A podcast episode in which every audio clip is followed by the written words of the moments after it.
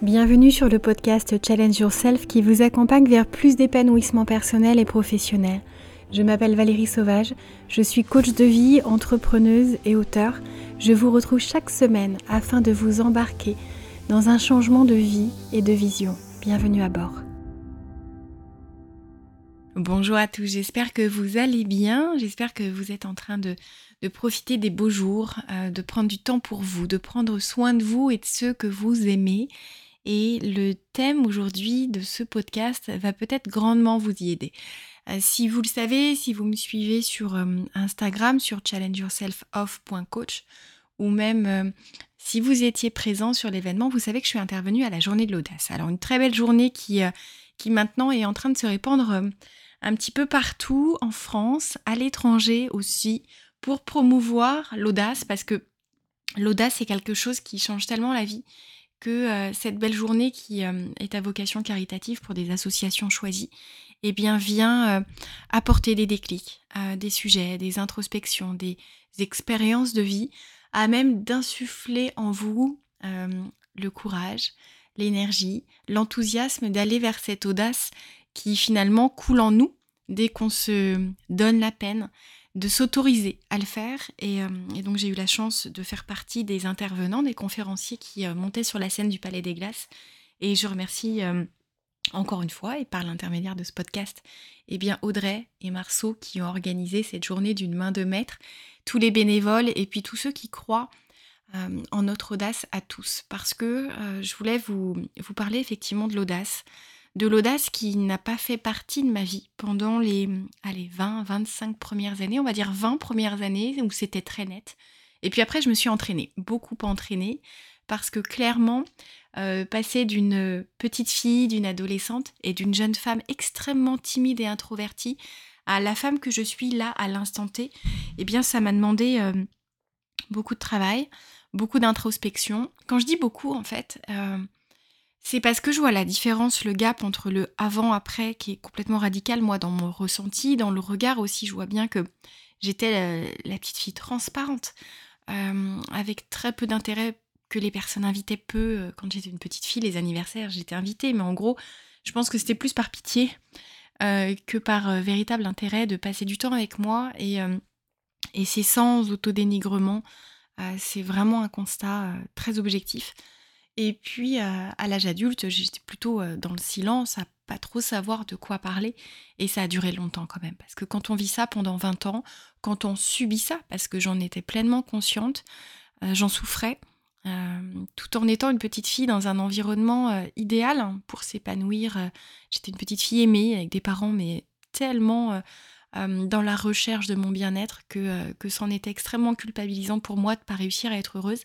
Et je pense que c'est important que je vous le dise parce que, parce que souvent, on a tendance à regarder euh, une photo, une personne à un instant T, sans se douter de ce qui peut se cacher derrière, de toute cette part d'ombre, de toute cette évolution, cette transformation intérieure qui fait que, eh bien, un jour peut-être, vous regardez une personne en vous disant j'aimerais bien être comme ça. Et c'est pas quelque chose euh, qui est de l'ordre de la nature, des gènes. Euh, il y a un certain nombre de choses qui peuvent favoriser, mais mais clairement, on peut vraiment passer euh, d'une petite fille extrêmement timide, introvertie, mal dans sa peau, effrayée par les autres, parce que c'était mon cas, à, une jeune femme, je dis encore jeune, 43 ans, laissez-moi oser dire que c'est encore jeune, euh, complètement épanouie et qui se nourrit de la relation à l'autre, euh, dans le don, dans le partage, dans l'envie de, faire évoluer, de transformer. Enfin, moi, c'est quelque chose, je pense, qui a éclairé mon besoin d'apporter beaucoup à l'autre, là où je pensais ne pas en être capable. C'est-à-dire qu'on m'aurait dit, il y a 30 ans, tu sais, un jour t'aideras des gens à être heureux. Euh, j'aurais même pas explosé de rire parce que j'étais trop timide pour ça. J'avais même pas de rire, vous voyez ce que je veux dire? C'est-à-dire que je, n'entendais pas le son de ma voix euh, quand je riais, au sens où j'osais même pas rire. Et, euh, et aujourd'hui, c'est un accomplissement tellement énorme d'avoir le cabinet, de recevoir des clients sur des sujets perso, qui, me font part de leur phase de vie difficile, de leurs ressentis compliqués, douloureux, et qui comptent sur moi, qui viennent me voir en se disant elle va nous aider. Et, euh, et cette mission, c'est pas un poids pour moi, c'est pas une responsabilité trop lourde à porter. c'est quelque chose que j'assume avec beaucoup de plaisir, dans laquelle cette aventure en fait dans laquelle je me jette vraiment à corps perdu parce que parce que je sais tellement ce qu'il est possible de ressentir quand on s'est transformé, quand on a changé de regard, quand on, a expérimenté, testé et poussé là où on voulait la pousser, eh bien l'image de soi, la confiance en soi, l'estime de soi. Et tout ça, c'est extrêmement important parce qu'on le fait, c'est ce que j'ai dit sur scène, par rapport à nos critères, par rapport à nos envies. Moi, clairement, c'est ce que je voulais évoquer quand je suis intervenue au Palais des Glaces. Je voudrais inviter à vous faire comprendre que l'audace, c'est quelque chose que l'on choisit pour que ça colle avec notre identité, notre personnalité. Je m'explique. quand j'étais jeune et que j'observais des personnes que j'estimais être audacieuses, qui avaient le courage de s'exprimer, de, de dire ce qu'elles pensaient, il y avait quelque chose qui ne me donnait absolument pas envie de franchir le cap. C'est-à-dire que vraiment, j'observais ces personnes ultra confiantes, ultra audacieuses. alors déjà, tout le monde était un peu ultra audacieux, ultra confiant, tellement moi, j'étais très très bas sur cette échelle. mais il y a une chose qui me gênait profondément et qui me bloquait pour devenir audacieuse, c'est que j'avais vraiment cette impression que les personnes audacieuses, elles voulaient absolument prouver énormément de choses, prendre beaucoup de place, sans se préoccuper de la place qu'elles prenaient aux autres, de la liberté euh, qu'elles volaient même aux autres. C'est-à-dire que c'était des personnes qui parlaient fort, qui riaient fort, qui riaient des autres. Euh, j'étais souvent la victime de ces moqueries au sens où je ne savais pas me défendre, j'étais pas du tout armée pour. Euh, j'avais très peur en plus si je me défendais d'être encore moins aimée, déjà que j'avais l'impression de ne pas l'être. je parle du cercle en dehors de la famille. Et et donc pour moi, il y avait une espèce de violence, de brutalité, de euh, d'inhumanité dans le fait d'être audacieux et ça ne me correspondait absolument pas. Donc c'était pas un de mes objectifs. Avoir confiance en moi, oui, mais euh, je voyais pas comment on dosait. Je voyais pas comment on pouvait placer le curseur et euh, c'est quelque chose qui du coup m'éloignait carrément de cet objectif-là. Je voulais juste réussir à plus être effrayée. Donc j'avais pas mis la barre très haute et c'est quelque chose qui est venu au fur et à mesure quand à 20 ans à peu près.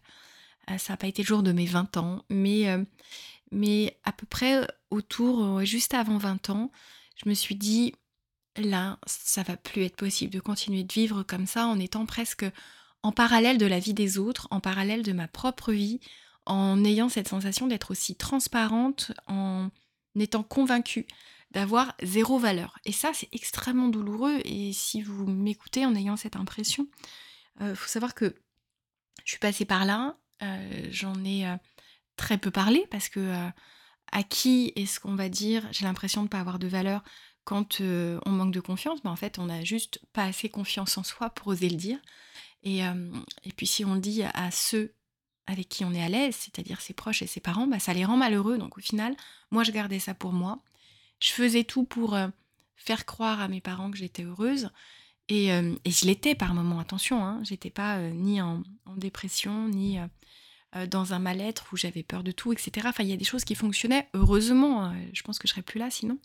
Mais, mais du coup, je ne pouvais pas être à l'aise pour parler de la chose, pour verbaliser la chose. Et puis, il y a 20 ans, ok, il y avait des psys, mais j'étais pas du tout dans le dans cet élan-là, j'avais pas envie nécessairement d'en parler. J'ai essayé en fait avec deux et euh, ça n'a pas du tout collé en fait. Avoir quelqu'un face à moi qui m'écoute et qui me répond rien, ça m'angoissait.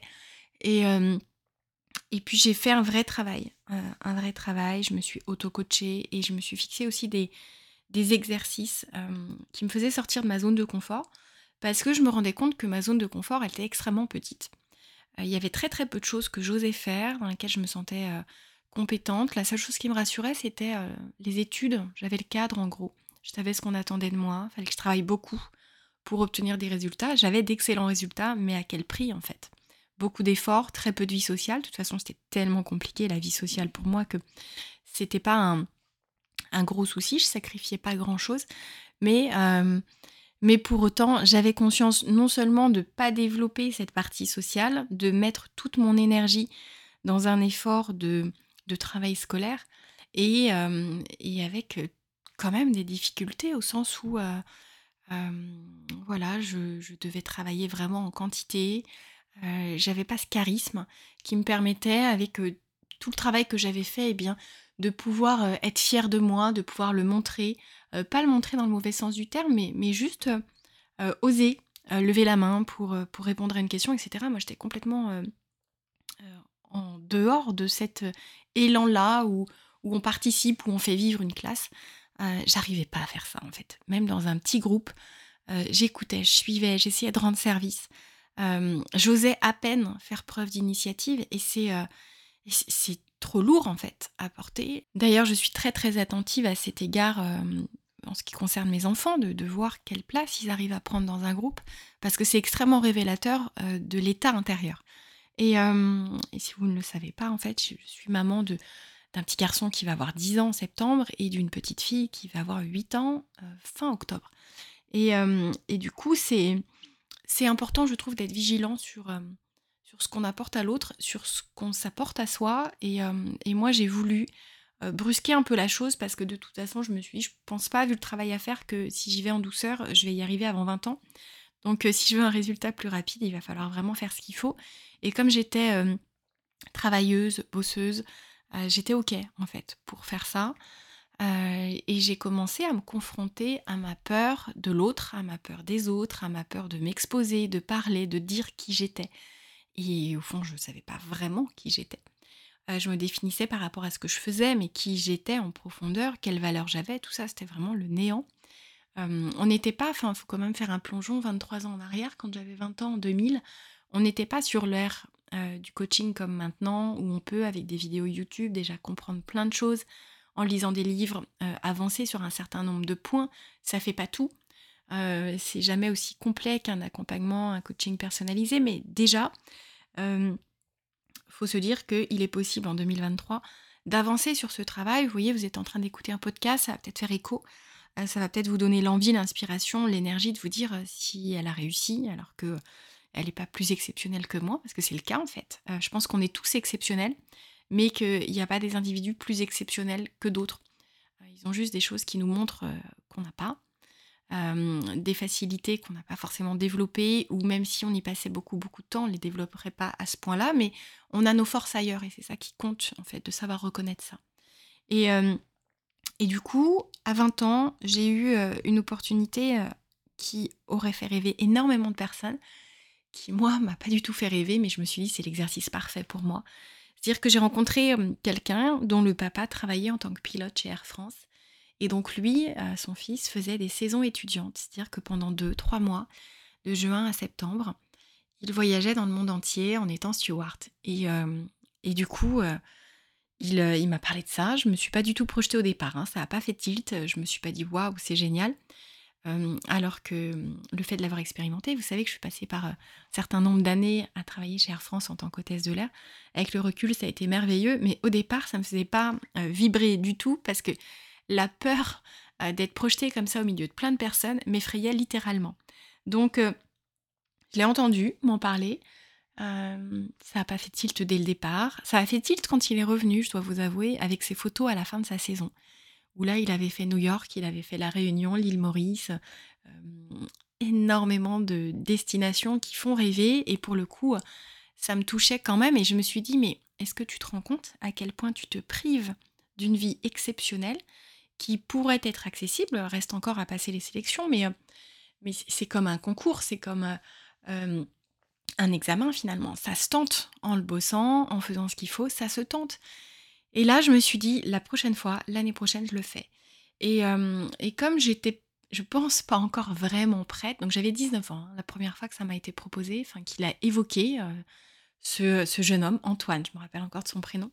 J'avais 19 ans et, et, de toute façon, c'était après l'été qu'il m'a montré ses photos, logique, une fois que c'était fait. Et je me suis dit, je vais postuler. Il m'avait dit, il faut postuler dès janvier. Et et je pense que en espèce d'acte manqué, je l'ai pas fait dès janvier l'année qui suivait. J'ai attendu avril. Je me suis dit comme ça au moins, j'aurais essayé, mais s'ils me prennent pas, c'est parce que j'ai postulé trop tard. Vous voyez, je, me suis retranchée derrière une espèce d'excuse comme pour pas me confronter au fait de ne pas être choisie. parce que j'ai vécu le fait de pas être choisie pendant des années. Vous savez, les petites filles qu'on prend en dernier au sport dans les équipes, et parce qu'il reste plus personne d'autre, quoi. Et, et donc du coup, je, je postule au mois d'avril. Ça devait être mars, peut-être fin mars, début avril. Et puis, une semaine après, je reçois un mail, en fait, une, proposition d'Air France. Je sais même plus si c'était un mail ou un courrier. Voyez, c'était quand même à l'époque. Donc, est-ce que c'était déjà les mails? Je sais plus trop.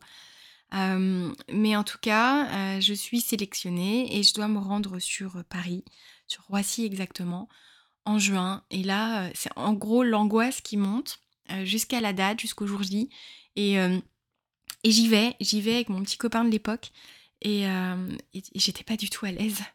Euh, j'étais au milieu de, plein de très jolies filles. Moi, j'avais beaucoup de mal avec mon image. Euh, j'avais du mal à sourire. enfin, vraiment, c'était pas, c'était pas la, balade de routine pour moi. Hein, ce, cet entretien, c'est une journée entière. Et puis, entretien, au départ, entretien d'anglais. Bon, la chance que j'avais, c'est que j'étais quand même en fac d'anglais. Donc là-dessus, j'ai relevé l'épreuve haut la main.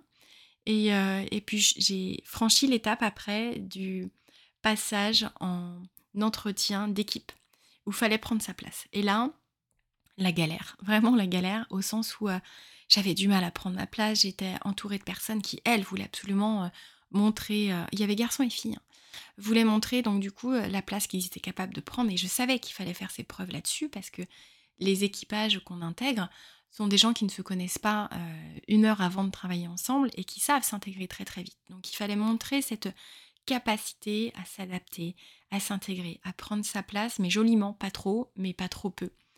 Et donc, euh, je suis presque rentrée dans un rôle, je me suis euh, je suis pas venue là pour rien. Je vais essayer, j'ai essayé tout en douceur quand même de prendre ma place, mais je l'ai prise. Et puis, puis ça a fonctionné. Euh, j'ai franchi l'étape après euh, de l'entretien individuel et là, en fait, tout s'est ouvert. Et j'ai pu euh, rentrer dans ce que j'appelle mon laboratoire humain au sens où ça m'a permis pendant trois mois, parce que j'ai commencé en juin, ça m'a permis pendant trois mois de me confronter à l'aisance relationnelle dans laquelle sont naturellement les navigants, d'ailleurs ils sont recrutés pour ça. Donc au départ je me suis dit, ils se sont trompés en me recrutant moi, ils n'ont pas vu, j'ai fait illusion, mais ça va pas tenir. Et je pense simplement que les personnes ont senti avant que moi je le sente. Ma capacité à, être dans l'humain, à me lier, à offrir comme ça des échanges plutôt agréables et à être disponible, à être engagé. Et, et merci à ceux qui m'ont fait confiance, qui, qui ne feront jamais le lien parce que, que je suis une voix posée sur, sur comme ça un, une plateforme d'écoute et que, euh, et que j'ai beaucoup changé quand même en 20 ans. Mais en tout cas, euh, si je pouvais remercier ces personnes parce qu'elles m'ont permis euh, d'avoir le terrain de jeu en tout cas pour m'exercer, parce que moi je l'ai vécu comme ça, c'est-à-dire que chaque semaine, j'étais confrontée à des équipages en fait d'une dizaine de personnes qui très très vite se connectaient, se parlaient de choses personnelles, se demandaient où elles habitaient, si elles avaient des enfants, ce qu'elles faisaient à côté, etc. Enfin tout ça pour moi c'était extrêmement difficile à faire. Et c'est important pour moi de rentrer vraiment dans le détail parce que euh, je veux pas que vous ayez cette impression euh, selon laquelle je serais à l'aise de manière complètement intuitive, instinctive, euh, naturelle et depuis l'enfance avec les autres. Ça a été vraiment une vraie évolution progressive, ça a été très rapide, c'est-à-dire qu'entre le moment où j'ai commencé à, me dire c'est plus possible, je supporte pas, faut que ça change, et le moment où, où ça a fonctionné, là, ça n'a pas pris 20 ans, heureusement. mais mais ça a été long avant que je réussisse à trouver le courage en moi de ne plus vivre ça. Je pense qu'au départ, c'est que c'était pas assez insupportable et que entre la durée et puis l'intensité, bah, au bout d'un moment, par contre, ça l'est devenu. Et donc chaque semaine, euh, je vais pas trop rentrer dans le détail, mais chaque semaine, ça me permettait entre les passagers, les clients et les collègues, eh bien d'observer énormément leur manière de faire, de tâtonner, d'essayer. Et plein de fois, je me disais, ah là, j'ai pas été douée. Euh, mais c'est pas grave, la semaine prochaine, je vais recommencer et ça va fonctionner. Et euh, j'essayais de m'auto-encourager. Et euh, ça a pris du temps. Hein. Je, vais, je pense que je peux même vous dire que la première saison, c'est-à-dire que j'ai quand même peut-être fait 10, 11 ou 12 vols dans la saison. Alors 12 vols, 12 destinations, donc x2, donc entre 20 et 24 vols où je me suis pas sentie à la hauteur et puis en capacité de m'intégrer. Et du coup, j'ai recommencé l'année d'après. Et c'est là, je me rappelle qu'il y a quand même eu un déclic. Déjà, ça avait changé beaucoup de choses à la fin de cette saison. Je m'étais, je pense que là, je devenais exigeante avec moi-même parce que je me rendais compte que ça me demandait beaucoup d'efforts, que c'était pas encore naturel. Et c'est devenu naturel vraiment la saison d'après. J'ai commencé à transformer l'effort en plaisir, à prendre vraiment beaucoup de plaisir à échanger, à le faire de moins en moins pour l'exercice. Et euh, alors j'étais authentique hein, quand je le faisais, mais euh, je cherchais à multiplier quand même les échanges et, euh, et j'allais vers la difficulté, des fois avec des gens qui m'impressionnaient, qui n'étaient pas du tout de mon âge. voilà. Donc ça m'a permis de commencer à voir que j'étais capable de faire des choses absolument pas confortables, qui n'étaient pas dans ce que j'appelais ma nature à l'époque. Maintenant, j'ai changé de regard sur ça, plutôt mes habitudes en fait, euh, et que j'y arrivais quand même. Donc, c'est important de, se dire que même si au départ, on n'a pas le bon modèle, on n'est pas euh, éduqué, accompagné par ses parents à faire preuve d'audace, à aller vers les autres, à être à l'aise avec les autres, c'est quelque chose qu'on peut tout à fait euh, s'amener à faire tout seul. Je ne sais même pas si la formulation passe, mais vous aurez compris, en fait, l'idée, c'est, c'est de se forcer presque, c'est de se dire, t'as pas le choix, tu vas voir que ça va produire énormément de résultats, parce que pour autant, j'avais très envie d'être dans le lien. Euh, la valeur amour, elle est extrêmement importante pour moi. c'est une des valeurs principales, c'est-à-dire qu'elle passe même devant ma valeur de liberté. J'ai besoin d'aimer, d'être aimé, mais surtout d'aimer, d'apporter beaucoup d'amour, beaucoup de bienveillance, beaucoup de, douceur, de soulagement, d'aide, d'accompagnement. Et si je suis coach aujourd'hui, et même si je suis coach en entreprise également, euh, j'amène beaucoup d'amour en entreprise.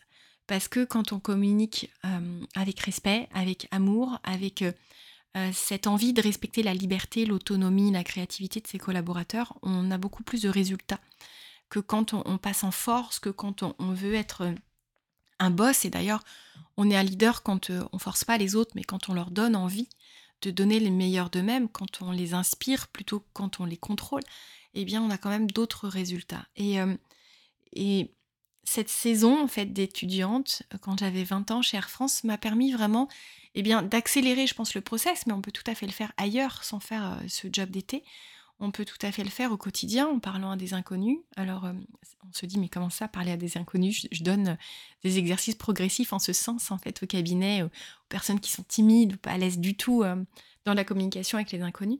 Et en fait, se confronter au regard de l'autre, au fait de se dire, si à ce trouve, je vais déranger, de parler de soi de plus en plus facilement, de plus en plus rapidement, de voir comment on se connecte, quelles sont les clés qui nous permettent de nous connecter très facilement, bah, tout ça, ça s'apprend effectivement.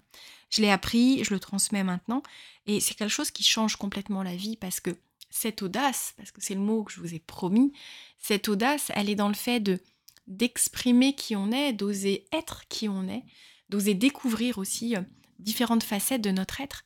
Et, euh, et ça, c'est important, oser dire, oser faire, euh, sans regret. Le nombre de regrets que j'ai accumulés euh, sur mes 20 premières années, il est colossal. Je pense que j'ai épuisé tout mon stock. Euh, et je me suis dit après, bah, je vais écouter mes envies et même si je me sens pas en capacité, si j'ai l'impression que c'est pas le bon moment, si vraiment ça me fait vibrer, bah, je vais faire en sorte d'acquérir très vite, mais pour autant de manière qualitative, les capacités nécessaires. Et je fonctionne comme ça aujourd'hui. quand j'ai un projet qui me motive, même si c'est un univers dans lequel je suis pas habituée à coacher, et eh bien j'apprends très très vite je demande, j'ose demander de l'aide, j'ose demander énormément d'informations plutôt que de les chercher parce que ça prend plus de temps. Et, euh, ça change ma vie parce que maintenant, je n'attends plus qu'une opportunité se présente à moi, j'ose en créer, j'ose en offrir, euh, j'ose partir sur des collaborations qui euh, me mettent en, posture vraiment challengeante parce que je vais chercher vraiment des fois même sur, des choses que, je ne sais pas encore faire au moment où je m'engage. je sais par contre ce que je suis en mesure d'apprendre et à quel rythme. Et donc ça, ça me permet vraiment de ne pas me mettre euh, trop en difficulté, mais je me mets régulièrement en difficulté parce que je crois que c'est comme ça qu'on progresse, qu'on avance. Alors en difficulté, on s'entend, hein, je ne prends pas tous les risques du monde non plus, mais, mais euh, je veux vraiment être sur cette euh, dynamique de progression, de transformation, parce qu'on a à apprendre toute sa vie, on peut progresser toute sa vie, il y a encore énormément de choses à faire. Une vie audacieuse, c'est une vie dans laquelle on est nous-mêmes. Hein une vie dans laquelle euh, on avance vers ses rêves, on révise ses rêves, on est bien plus à même de se parer contre le jugement extérieur, contre les relations toxiques, contre tout ce qui nous prive de notre vie. Et, euh, à contrario, on va vraiment euh, aller vers tout ce qui sert nos rêves, sert nos ambitions, et on a le droit d'avoir de l'ambition. Et, Et clairement, soyez à l'aise avec ça. Vous avez le droit d'être heureux, vous avez le droit d'être plus heureux que vos parents. C'est un truc qui est souvent compliqué à faire, de s'autoriser à être plus heureux que les gens qu'on aime. Mais c'est important parce que vous allez insuffler aussi ce droit au bonheur, ce droit à l'être soi, ce fait d'oser aller vers quelque chose qui vous fait vibrer, qui vous fait avancer, ce pourquoi vous êtes là finalement dans la vie, ce que vous avez expérimenté. Et si vous vous privez de l'audace, si vous attendez d'avoir vraiment tous les feux au vert, eh bien vous allez vraiment passer à côté d'énormément d'occasions, d'opportunités. Et je dirais même, je pense que vous risquez parce que moi c'est ce que j'ai vécu, d'avoir l'impression de passer à côté de votre vie et de chaque journée. Donc euh, surtout, dites-vous que l'audace, vous pouvez tout à fait y prétendre, vous pouvez tout à fait l'employer, vous pouvez tout à fait euh, l'augmenter, à la fois euh, en termes de curseur vers le haut et puis en termes de, domaine de vie où vous allez pouvoir vraiment faire preuve d'audace un peu partout, au niveau professionnel, au niveau personnel, donc sentimental, au niveau amical, au niveau social même, avec des personnes que vous ne connaissez pas et que vous ne recroiserez peut-être jamais. Mais euh, si vous voulez euh, euh, des infos précises, des exemples, surtout dites-moi en commentaire où vous en êtes, ce qui vous aiderait, les domaines dans lesquels vous, pour l'instant, vous manquez d'audace et, les regrets peut-être que vous avez gardés, parce que des fois, le fait de les verbaliser, ça permet de, de créer ce déclencheur où on se dit, je suis quand même passé à côté de ça et c'est plus possible. Et maintenant, je dis non à ça et je dis oui à l'audace dans ma vie parce que je dis oui à la vie. Donc j'espère que ce podcast vous aura plu, vous montrera que euh, on, est tous avec nos histoires de vie, nos expériences d'audace, et eh bien des preuves vivantes qu'on peut aller vers ça, quelle que soit notre euh, nature, si vous voulez encore utiliser ce mot-là, quelles que soient nos habitudes, euh, quels que soient les modèles qu'on a pu recevoir au niveau familial, au niveau amical. c'est tout à fait possible de dépasser tout ça pour que vous puissiez enfin être vous, enfin vous libérer, enfin vous autoriser à cette vie qui ne demande qu'à vous tendre les bras, parce que je peux vous assurer que le nombre d'opportunités qui existent quand on fait preuve d'audace, c'est incroyable. Et surtout, faites attention de ne pas faire l'erreur que moi j'ai entretenue quand même pendant très longtemps, de coller une étiquette négative sur l'audace. L'audace, elle peut tout à fait être douce, elle peut tout à fait être aimante, être dans le respect de l'autre. moi, si ma valeur amour est ce qui me guide, forcément, je ne peux pas être audacieuse et heurter et voler la place de l'autre, voler la liberté de l'autre euh, ou son importance. Et donc, euh, l'audace, elle est une prolongation, un alignement en fait parfait avec qui vous êtes. Et elle permet juste de, pousser ce cadre, de se sentir épanoui, de se sentir vibrer. Et ça, c'est essentiel parce que si on ne vibre pas dans la vie, euh, clairement, je peux vous le dire puisque je l'ai vécu, c'est quelque chose qui nous empêche de vraiment vivre.